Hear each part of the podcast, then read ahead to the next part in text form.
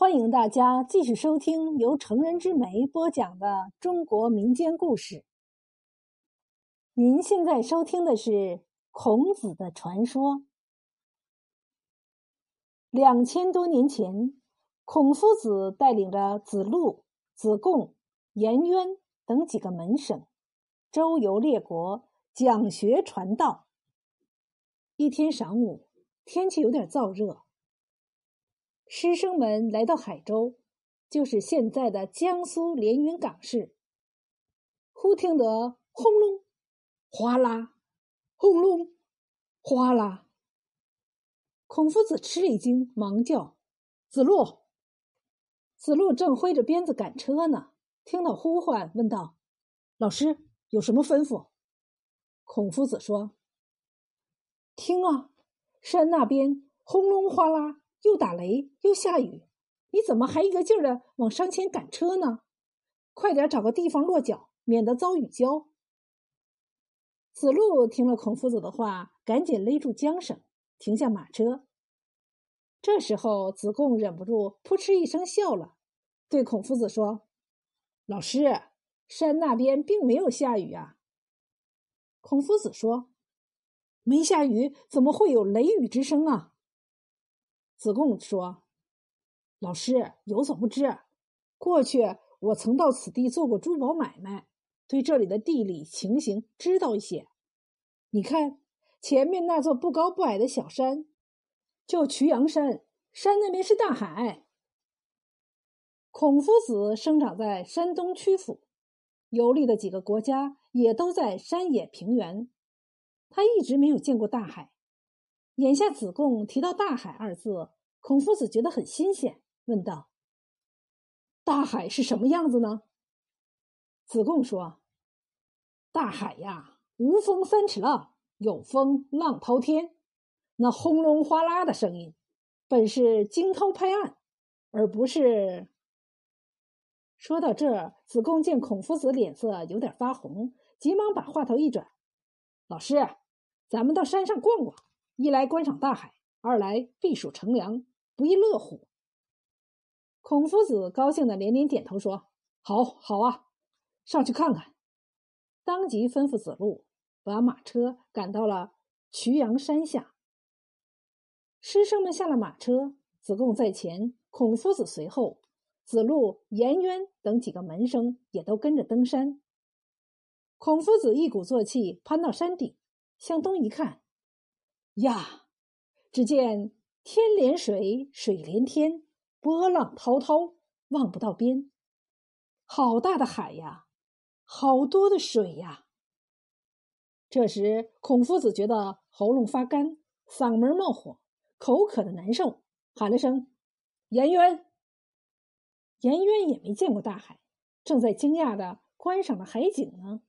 听到孔夫子喊他，连忙问道：“老师。”有什么吩咐？孔夫子说：“你到山下去舀点海水来解解渴。”是。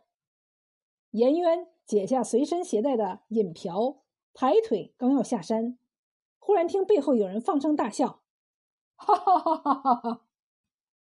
颜渊愣住了，孔夫子更觉奇怪，转脸一看，嘿，只见一个老渔民，左手提着渔网，右手拿着鱼叉。肩后背着鱼篓，腰间系着葫芦，面孔黝黑，身材魁伟，精神抖擞，冲着孔夫子和颜渊直笑。孔夫子问道：“老兄弟，你笑什么呀？”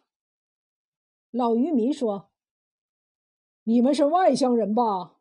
要知海中事，须问打渔人呐，可不能冒失呀。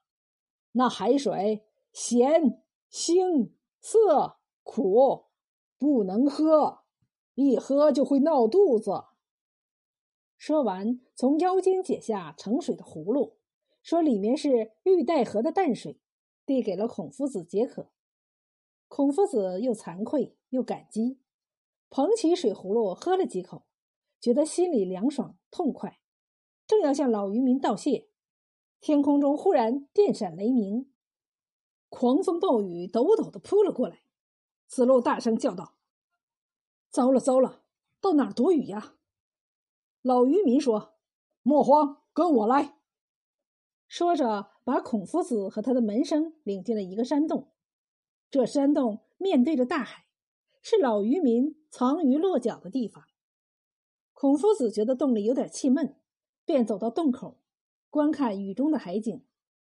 看着看着，诗兴大发，不由得吟诵起来：“风吹海水千层浪，雨打沙滩。”万点坑。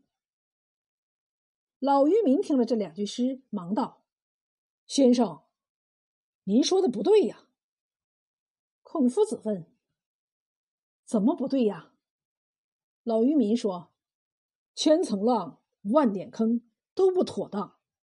难道海浪整头整脑的只有千层，沙滩不多不少，正好万点？先生，你数过吗？”老夫子觉得老渔民是在故意抬杠，心里很不高兴，反问道：“既然不妥当，怎样才合适呢？”老渔民不慌不忙的说：“咱生在水边长在海上，时常唱些渔歌，歌也罢，诗也罢，虽说不必真鱼真虾，字字实在，可也得合情合理，句句传神。”要我看呐，你那两句应当改。孔夫子没想到渔民也懂诗理，有心听听高见，急忙问道：“老兄弟，你看怎么改呢？”老渔民说：“最好改成‘风吹海水层层浪，雨打沙滩点点坑’，浪层层，坑点点。”数也数不清，这才合乎情理，对吧？孔夫子一听，心服口服，正想赞叹几句，不料子路在一旁火了，冲着老渔民说：“哎哎，圣人作诗，你怎么能乱改？”这话太呛人了。老渔民厉声问：“谁是圣人？”子路指着孔夫子说：“远在天边。”近在眼前，这就是孔夫子，孔圣人。孔夫子喝道：“子路，不可傲慢，休得无礼。”老渔民拍着子路的肩膀说：“小伙子，对圣人咱敬佩，可你也不能拿圣人吓唬人呐。圣人有圣人的见识，但也不见得样样都比别人高明。比方说。”这鱼怎么打法？你们会吗？一句话把子路问了个倒憋气。他想说会，可是自己确实没有打过鱼，说不会又怕丢了面子。想了想，便把胸脯一挺，说：“打鱼谁不会？拿根鱼棍往水里狠狠的打就是了。”哈哈哈哈哈哈！老渔民笑的是前仰后合，说了声：“请看。”飞身奔下山去，跳上渔船，撒开渔网，挥舞鱼叉，表演起打鱼的招数来。孔夫子看到老渔民熟练的打鱼动作，想着老渔民谈海水、改诗句、忆圣人、择子路的情形，猛然间发现自己犯了个大错误，于是把门生招拢在一起，严肃地说：“为师以前对你们讲过。”生而知之，这话错了。大家要记住：知之为知之，不知为不知，是知也。说完，顺口吟出小诗一首：“登山望沧海，茅塞豁然开。圣贤若有错，即改莫徘徊。”只因这么个传说，加上早先人们尊孔宠圣，所以后来曲阳山就改叫孔望山了。